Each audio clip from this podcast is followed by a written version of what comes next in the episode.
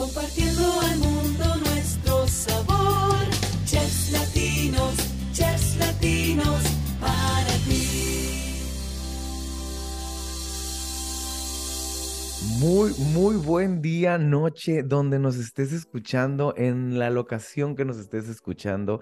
Este es tu podcast de Chefs Latinos. Yo soy Oscar Quiñones y hoy estamos de viaje de nuevo hasta Ecuador. Nos vamos con el chef Jimmy Molina. ¿Cómo estamos, chef? Qué gusto, muy buenas tardes. Es un gusto para mí poder participar en este proyecto y me une el sentimiento de que tengo muy buenos amigos mexicanos. Entonces, como que la coincidencia eh, me permitió también hoy un programa de televisión que tengo, eh, bueno, no personal, pero hay un, un, segmento de un programa de televisión, preparamos comida mexicana hoy en la mañana también. ¿A poco? ¿Cuántas veces has estado tú por estas tierras en México? Eh, bueno, de hecho no conozco México, pero tengo muy buenos amigos mexicanos que ellos han venido acá a, a la localidad donde yo vivo, es un pueblito que se llama Vilcabamba tenía unos amigos que tenían un restaurante también aquí, pero ya se regresaron para México. Y también otros amigos chefs que coincidimos en algunos congresos, tanto en Bolivia como en Perú, también mexicanos, muy, muy, muy buenas personas. Qué gusto. Lo mismo opinamos de aquí, de este lado para allá. Y yo pues obviamente estoy intrigado porque como siempre soy bien metiche, me encanta el chisme y me encanta saber la vida de las personas en este podcast. Y me gustaría que nos, nos fuéramos desde el principio, chef. ¿Dónde naciste y, y cómo es la vida ahí en este lugar en el que te vio nacer? Eh, bueno, yo nací en Quito, Ecuador. Eh, una familia clase media eh, muy, muy unida. Eh, la familia de mi padre, la mayoría de descendencia de militares. Y por el lado de mi mamá también, eh, más mujeres que, varones. Entonces, una familia normal. tengo dos hermanos, un hermano mío es médico y tengo otro hermano menor que él es profesor en un colegio. Mi papá ya es militar retirado, ya es jubilado y mi mamá también ya está un poquito grande y también pasa en la casa. Ok, ok. Y de repente, cuando estabas tú pequeño, rodeado de este ambiente militar, de, me imagino que, pues obviamente tienen como muchas reglas y no están como, e, este, crecen en un régimen muy estricto, vaya, ¿no? Por ser militares. Sí, sí. De ¿Cómo hecho, era? Ajá, exacto había mucha disciplina en la casa. Eh, mi papá siempre tenía su, su, temperamento fuerte. Hasta ahora, ¿no? la voz de mando. Entonces, siempre le teníamos ahí mucho, mucho respeto. Cuando se, se, alteraba, o sea, ya notábamos el cambio de voz, entonces sabíamos que algo, algo malo pasaba. Pero eh, sí, eh, como la filosofía de la familia es amor y control. Entonces, hay momentos para la disciplina y también hay momentos para para compartir, para estar extendidos, pasar en familia. De hecho, eh, por el mismo trabajo de mi papá, él pasaba muchas temporadas fuera. Uh-huh. Y cuando venía, entonces aprovechaba ese poco tiempo para, para pasar con nosotros, ¿no? Y bueno, después él ya se retiró y tuvo que emigrar también a los Estados Unidos. Estuvo prácticamente unos 20 años allá. Y también fue, fue complicado porque nosotros ya estábamos saliendo de la adolescencia, empezando la adultez, entonces eh, prácticamente una buena etapa de, de nuestra vida, hablo por mí, por mis hermanos, eh, pasamos lejos de mi papá. Entonces, pero bueno, él ya tomó la decisión de regresarse de nuevo, entonces ahora sí ya estamos aprovechando. El poco tiempo ¿Cómo? que tenemos para visitar, porque yo vivo ahora lejos de, de Quito. Claro. ¿Cómo es esto, esta transición, chef, de, como lo mencionas, adulto, a, de adolescente a adulto? eh, con esta, lejos de la figura paterna y lejos de este, de este régimen de, de pues de estricto, la forma en la que ellos te estaban educando, ¿cómo es ahora como ser el hombre de la casa o ser los hombres de la casa y tener como las atenciones, yo creo, con todos los demás familiares? Eh, sí, bueno, de hecho, eh, la enseñanza que nos dieron nuestros papás o sea, siempre fueron inculcados en valores, en principios, eh, en hacer las cosas correctas, ¿no? Entonces, independientemente de que mi papá esté presente o que se haya alejado, o sea, eh, la disciplina o, o, las buenas eh, enseñanzas siempre estuvieron presentes. En ese tiempo no había todavía tanta avance en la tecnología que podemos conversar como ahora tú y yo, pero normalmente al inicio eran cartas o una llamada telefónica al mes y saber que está bien. Entonces, por eso nos mantenía unidos, ¿no? Después ya el avance de la tecnología empezó a unirnos un poco más, ya empezó el, Skype y las, las, redes sociales. Entonces, después ya era muy común, eh, a lo menos mi hermano el menor, él almorzaba con mi papá por Skype, por ejemplo. Entonces ya se veían todo el tiempo y la comunicación se hizo más, más constante, más continua y eh, nunca dejó de él estar presente a pesar de que físicamente estaba lejos, pero siempre estaba presente en, en el núcleo familiar y también de, la mayoría de, de, la familia que casi todos por parte de mi papá viven en Estados Unidos, entonces ellos migraron hace muchos años. Ok. Entonces él también no, no, no se encontraba solo allá, sino estaba también con los hermanos, los sobrinos. De él. Quiere decir que la familia nunca dejó de estar, esto está, es muy importante. Sí, claro, y, y como te decía, o sea, y seguir eh, acatando las discusiones de él, o sea, en enseñanzas, en valores, en principios. Como se dice, o sea, portándose bien a pesar de que no esté ahí. Claro. Y Chev, este, desde ese entonces ya, ya tenías eh, curiosidad por la gastronomía, curiosidad por la cocina. Eh, bueno, no tanto, porque, o sea, mi intención siempre fue seguir los pasos de mi papá, o sea, primera, el primer gustito mío en, lo que era la profesión era ser militar, pero ciertas circunstancias no se dieron, entonces eh, no, no se pudo, pero eh, después por medio de que yo ya empecé a trabajar y siempre estuve vinculado a, la prestación de servicios, a la atención con clientes, entonces eso me, gustó y decidí también estudiar lo que es administración de empresas hoteleras. Y conforme iba avanzando yo la carrera, entonces yo ya decidí escoger la especialización de gastronomía, porque sabes, en esta carrera nos enseñan eh, todo lo que es el manejo de los hoteles, entonces no solo es gastronomía, sino también gestión, es mantenimiento, servicio, eh, ama de llaves, sabes, entonces ahí tú tienes todas las opciones de especializarse en cada área de, de lo que es la, hotelería. Y a mí me gustó más la, la gastronomía. Entonces, ok y seguir estudiando. Eso está muy interesante porque me estás diciendo que tu intención inicial era ser militar, que no tiene absolutamente nada que ver con lo que estás realizando ahorita. Sí, pero por ejemplo, ahora eh, la doctrina militar o la disciplina en cocina es prácticamente la misma. eso era lo que quería que, ajá, eso era lo que quería, enganchar. ¿Cómo llevaste esta, esta disciplina? Ajá. Eh, si tenemos que estar a las 8, nosotros ya tenemos que estar dentro de la cocina 20 minutos antes. Si estás 20 minutos antes, estás a tiempo. Si estás eh, en la hora exacta, ya estás atrasado. Y si te pasaste 10 minutos, por ya no vengas, Entonces, es así. Igual eh, se respetan los rangos de, como, como, los militares. O sea, el jefe de cocina tiene la voz de mando y él es el que pone y el que organiza todo el trabajo dentro de la cocina. Entonces, uno tiene que estar acatando órdenes, ¿no? Qué interesante, ajá, cómo mezclar este tipo de, del trabajo de la cocina, porque una vez que estás dentro de una cocina, si nos estás escuchando y tú ya has estado dentro de una cocina o no, eh, tiene mucha similitud exactamente cómo se llevan las cosas. Y es como, es un régimen estricto porque las cosas tienen que salir en tiempo y forma y de la manera que te la está diciendo el sargento, que es el chef, porque porque tienes algún, una misión que cumplir, obviamente. Qué bonito, qué bonita comparación. Me gustó mucho, chef. De, ¿Cómo fue que se fue dando esto? Sí, lo que te quería decir es que tanto, por ejemplo, en la vida militar como en, la cocina, eh, siempre hay un líder, ¿no? Y, el líder no es que solo te dice hagan esto, sino es hagamos.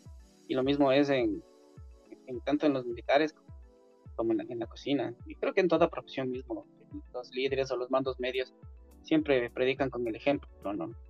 Y después de toda esta preparación que, que comentas, que es los estudios que llevaste a cabo, ¿cuándo, ¿cuándo bajó todo esto hacia la cocina? O sea, ¿en qué momento el chef Jimmy dijo, a ver, aquí voy a estar yo preparando las cosas y eso es lo que me voy a dedicar el resto de mi vida. Eh, perdón, no te escuché, hay un poquito de interferencia. No se preocupe, chef. ¿En qué momento después de todos los estudios que llevaste a cabo, o sea, el- todo lo que te preparaste, en qué momento pisaste por primera vez una cocina y dijiste, de aquí soy? Bueno, eh, yo tuve la, suerte o la fortuna, se puede decir, que en esta carrera eh, uno tiene la, ventaja de, empezar a hacer prácticas durante el proceso de formación. Entonces yo, mi primera cocina profesional fue en el Hotel Hilton en Quito como aprendiz de cocina. Entonces, eh, yo se puede decir que fui uno de los pocos elegidos, porque tú sabes, un hotel grande siempre están pidiendo eh, estudiantes para hacer prácticas, eh, empleados eventuales, solo por los eventos grandes. Entonces, yo también fui a un evento que era un buffet del Día de la Madre, era un evento para 4.000 personas.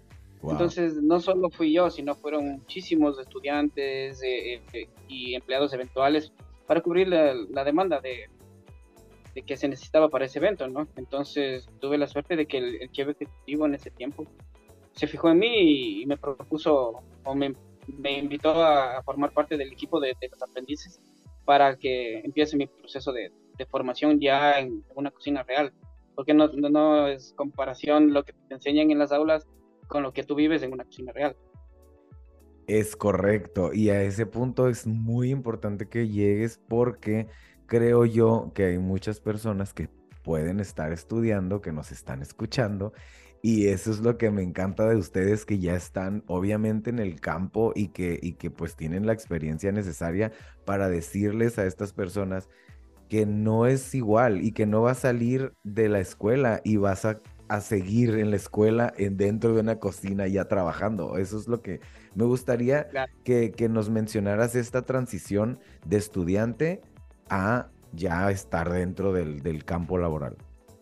Mira, eh, hay muchos detalles porque, bueno, tuve también yo la oportunidad de ser docente universitario por el avance mismo de conocimientos y de experiencia, que creo que el peor error que, que cometen ciertas escuelas, porque también se ha proliferado muchísimo, a lo menos aquí en Ecuador, han salido porque es una profesión que está de moda y que también, eh, bueno, X razones, pero el primer error que les ponen a los estudiantes cuando pisan el primer día una cocina, dicen, cuando ustedes acaben de estudiar, que son un año, dos años, depende del, la carrera, ¿no? O sea, puede ser una licenciatura o solo una tecnología, o salir como técnicos, eh, que van a salir a, a gerenciar cocinas de, de cruceros, de resorts, hoteles cinco estrellas, entonces piensan que van a salir y ser jefes, y, y es al contrario, o sea, creo que lo que sí se debería hacer desde el inicio es decir, bueno, ustedes eh, vayan ya a una cocina, o sea, van a empezar desde abajo,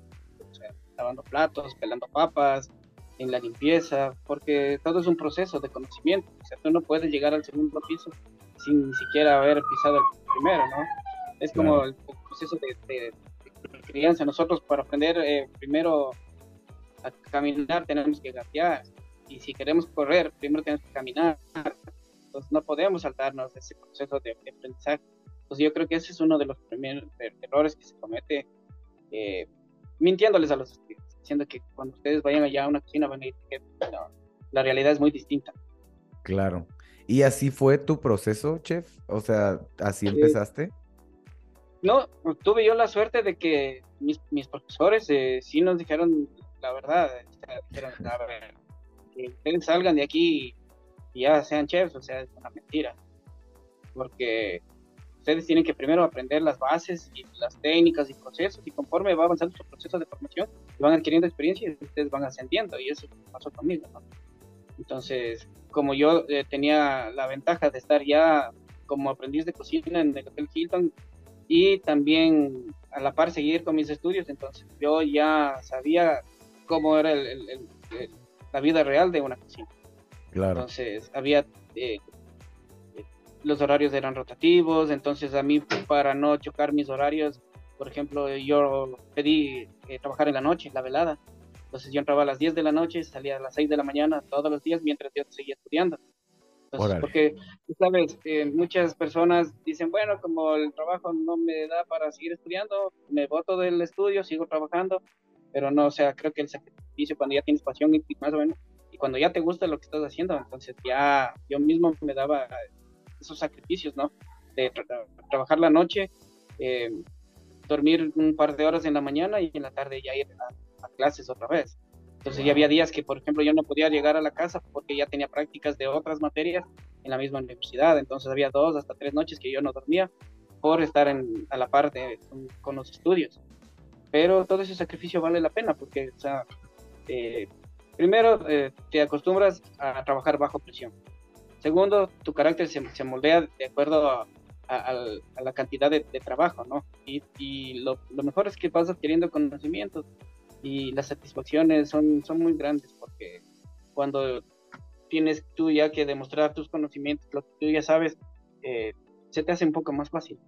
Y creo yo que tiene mucho que ver, regresamos al principio del, del podcast cuando hablábamos de, de, la disciplina militar, que tú traes este chip y no era como un, eh, ay, qué pesado se me hace todo esto, ay, estoy sacrificando mi vida por esto sueño, sino que dijiste, no, es que así es, ¿no? Porque así te enseñaron en tu casa de que, órale, mijo, ¿quieres algo? Peleele y trabájele y ahí va. Y que es, está muy padre que estés dando este ejemplo porque te lo tengo que decir y no me voy a quedar callado. Las nuevas generaciones es que todo se les hace cansado, todo se les hace pesado, todo es difícil.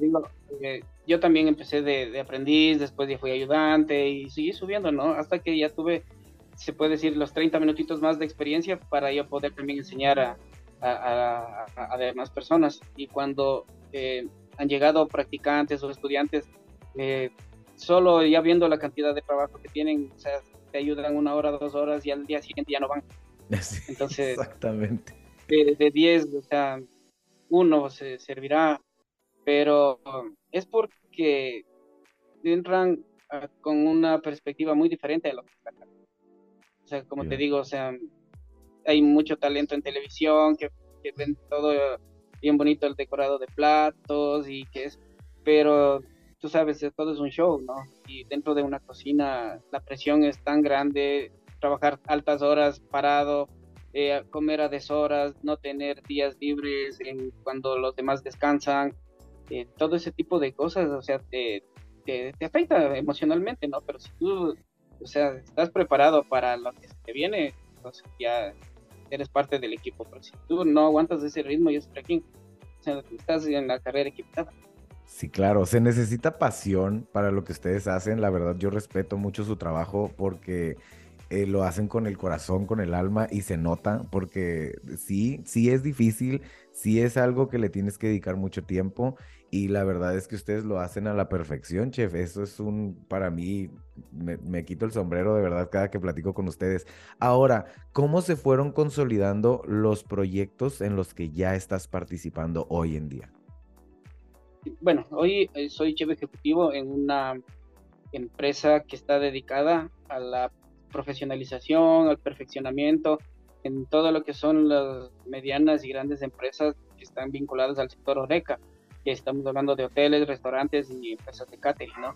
Y uno de estos proyectos, aparte de las capacitaciones, eh, la reingeniería de procesos, es la creación de restaurantes. ahorita tenemos un proyecto de dos restaurantes y vamos a abrir dos, dos restaurantes más. Entonces, eh, tiempo que, que tengo eh, en esta empresa está copado y seguimos trabajando en los nuevos proyectos. Como ves, dentro de, este proyecto también está el segmento en el programa de televisión eh, y también, como te decía, tengo también mi propio local que como es un negocio un poco más pequeño, familiar, pues estoy ahí enfocado en todas esas aristas. No, pues es que está por demás decir que te la pasas bien ocupado todos los días. está muy bien. Pero también he tenido mis temporadas de vacas flacas, por ejemplo, en pandemia, fue terrible a toditos. Claro. Eh, muy, muy complicado. O sea, de hecho, uno de los motivos también que me, me, obligó a salir de Quito, se puede decir, fue por la inestabilidad política y económica que ha atravesado el país entonces, imagínate, cada seis meses cambiaban de presidente y ese tipo de cosas que afecta a todos, ¿no? Entonces, en el hotel donde yo trabajaba, que era una cadena suiza, también empezó a reducir personal y como todo era por temporada, entonces los que estábamos en alimentos y bebidas no podían topar hasta que baje la temporada, ¿no? Entonces, imagínate, yo el último día que, trabajé en ese hotel fue eh, la noche del 31 de diciembre, estuve a cargo del buffet de, medianoche, la cena y también la comida de madrugada para los que se quedaban hasta tarde. Entonces yo salí libre supuestamente el primero de enero, tenía la libre el 2 y el 3 y ya me llamaron a la oficina de recursos humanos de sabes que ya trabajaste hasta el 31. Entonces imagínate esos golpes de recibir un año nuevo y sin trabajo también te golpea. Mucho, claro. Y a la par, claro, y a la par que yo ya daba clases en la universidad, pero en cambio ahí solo nos pagaban por hora. Entonces como que no, no, no te alcanza el dinero para, para tus gastos de, familia, ¿no? Entonces una opción era eh, abrir eh, espacios en otros lugares y decidí optar por, por salir de Quito y intentar un nuevo proyecto fuera de la ciudad. Entonces es por eso que yo me, vine para acá, donde ahora estoy viviendo, que es Vilcabamba. Ok, ok, o sea, todo se juntó, se juntó lo que pasó a nivel mundial, estaba muy mal la economía allá con donde estabas este, laborando, obviamente se cortan horas, se corta trabajo, se corta todo, y decidiste emprender el negocio acá o ya lo tenías? No, no, me tocó eh, emprender porque como te explicaba, o sea, yo ya no, ya no tenía el trabajo en el hotel y no era tanto el sueldo en la universidad, porque solo nos pagaban por horas de cada hora de clase. Entonces, mejor, o sea, hice yo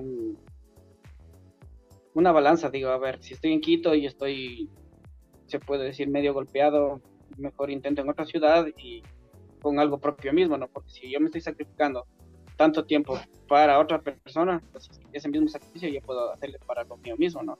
Claro. Entonces, eh, ahí es donde yo decidí también ponerme un pequeño restaurante, que unos buenos años y eh, para operación estuvo bien, pero a partir de la pandemia también ya, o sea, la economía global, tú sabes, nos golpeó a todos y caímos al, al, piso. y de ahí de poquito me, he tratado de recuperarme, es muy, muy difícil y es una de las razones por la que también estoy trabajando en otra empresa, porque también no, no me alcanzaba para solo con, con el único ingreso que yo tenía, que era el. Claro, sí, pues hay que buscarle por todos lados y se nota y por lo que me platicas que eres de los que no se queda quieto y que va a buscar la manera de lograrlo y creo que ahora está muy interesante este proceso de cómo lo que me mencionaste de, crear restaurantes desde cero. Yo lo desconozco, obviamente, porque no estoy en ese ambiente, pero me gustaría que en una resumida este, versión nos digas más o menos desde dónde empieza para cómo hacer este proceso de crear un restaurante. Claro, todo parte de una idea. Entonces, eh, digamos, hacemos un estudio de mercado y vemos cuáles son las necesidades gastronómicas que le falta a la ciudad, cuáles son los gustos, hacemos un target del potencial consumidor y, para ver eh, el rango de, gasto por mesa que, podrían tener. Entonces, ahí vamos definiendo el, tipo de, comida, o el concepto que le queremos dar, si va a ser cocina de autor, eh, por darte una, una idea, estamos ahora en un proyecto de hacer un restaurante de comida Nikkei, que es una fusión de cocina japonesa peruana, que como ves es una gastronomía que está en, vigencia, entonces por, esa opción, esa oferta gastronómica no tiene esta ciudad y estamos optando por, darle esa, esa opción. Entonces ya estamos, el proyecto prácticamente en la teoría ya está avanzado, tenemos ya también los inversionistas que y la misma empresa también este, aporta con capital y, más el, conocimiento, la, capacitación, el seguimiento y todo ese proceso de, de, formación de, de, la empresa es lo que nosotros estamos ahí, hasta eh, capacitar a la gente, las personas que, que, van a estar dentro de la cocina, hacer las pruebas de menú y todo ese tipo de cosas, hasta que empiece el, el restaurante a funcionar, estamos nosotros ahí hasta que ya se puede decir el, el personal de planta que va a estar ya eh, camine solo. Entonces, ahí nosotros vamos eh, ya con el seguimiento, pero ya un poquito con una perspectiva más lejana, seguimos con la supervisión, pero ya nos enfocamos en el otro proyecto que tenemos. Ok, aproximadamente, sí, o sea, no exacto, ¿no? ¿Cuánto tiempo se lleva en este proceso hasta que empiece a funcionar el restaurante? Es un promedio de unos 90 días, más o menos, desde la apertura del, restaurante. Y claro que son muchos meses de trabajo previo, ¿no? porque tienes que hacer la planificación, todo en la teoría, pero después ya va la construcción, porque también tenemos que hacer el, diseño de cómo va a ser eh, la construcción, sea, la, obra muerta que se le llama, después ya la decoración, eh, ahí, ahí entra más personal ya que están con su trabajo específico, los decoradores, los ingenieros, cómo van a decorar eh, las áreas, después nosotros ya vamos y diseñamos la cocina, vamos a hacer las compras de, de, la, de la, maquinaria, los equipos que se van a fixar, la vajilla, hacemos las pruebas eh, de menús con diferentes tipos de vajilla hasta que decidimos cuál va a ser la óptima y el acompañamiento y la, cristalería, la cubertería, todos esos detalles también es con un equipo de, trabajo que, que tiene la, la, empresa para poner eh, ya en marcha todo. O sea, no descuidamos ninguna arista de los proyectos que nosotros eh, participamos. Es un mundo, es un mundo de cosas, es un mundo de detalles para que todo quede perfecto. La verdad, lo repito, mis respetos, chef, por la, dedicación que se le pone a esta, a esta chamba, a este trabajo. Y es un honor para mí estar platicando con, contigo porque... No, no, el gusto también es mío. Porque la experiencia, mira, se nota, ¿no? Y ahí está. ¿Hay alguna manera de tener contacto contigo, chef, para alguien que nos esté escuchando, que tenga dudas acerca de esto, que quiere emprender, que quiere hacer? Yo tengo una cuenta en Facebook como Jimmy Molina y también en, en Instagram como Jimmy Molina M. Ahí estamos.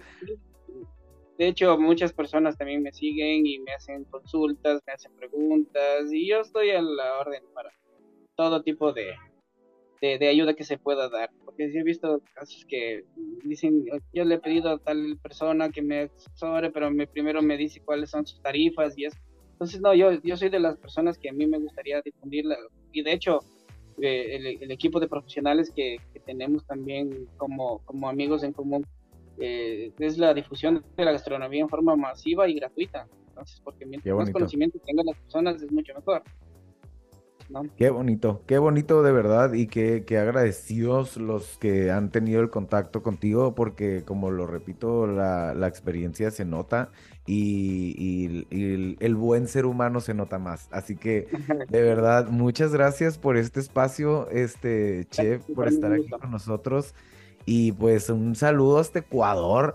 Qué gusto, de verdad, yo estoy, ah, siempre se me llena el alma de alegría cada vez que hablo con ustedes eh, alrededor del mundo porque las experiencias, las historias que nos inspiran tanto están al, cada martes aquí con ustedes, de verdad, me da mucho, mucho gusto. Chef Molina, muchas gracias por este espacio. No, muchas gracias y eh, bueno, aprovecho también la oportunidad para enviarles saludos a mis amigos allá en México, tengo amigos en Querétaro, tengo en Los Cabos, en Baja California, tengo también en la Ciudad de México. Como te digo, sean muy, muy buenos amigos y grandes seres humanos, muy sencillos, muy humildes, apasionados por lo que hacen y sobre todo muy buenos profesionales. Eso, el tiempo se nos acabó lamentablemente, pero es un gusto, espero tenerlo por acá pronto de nuevo, chef. Eh, es... Cuando gusten, la orden. Es una charla muy enriquecedora, se aprende todos los días y de cada cosa que nos dijiste. Así que esperemos que lo traigan de regreso acá, Chef Latinos, el podcast. Nosotros nos vamos a tener que despedir. Chef, de nuevo, un honor. Yo soy Oscar Quiñones. Esto es Chef Latinos, el podcast.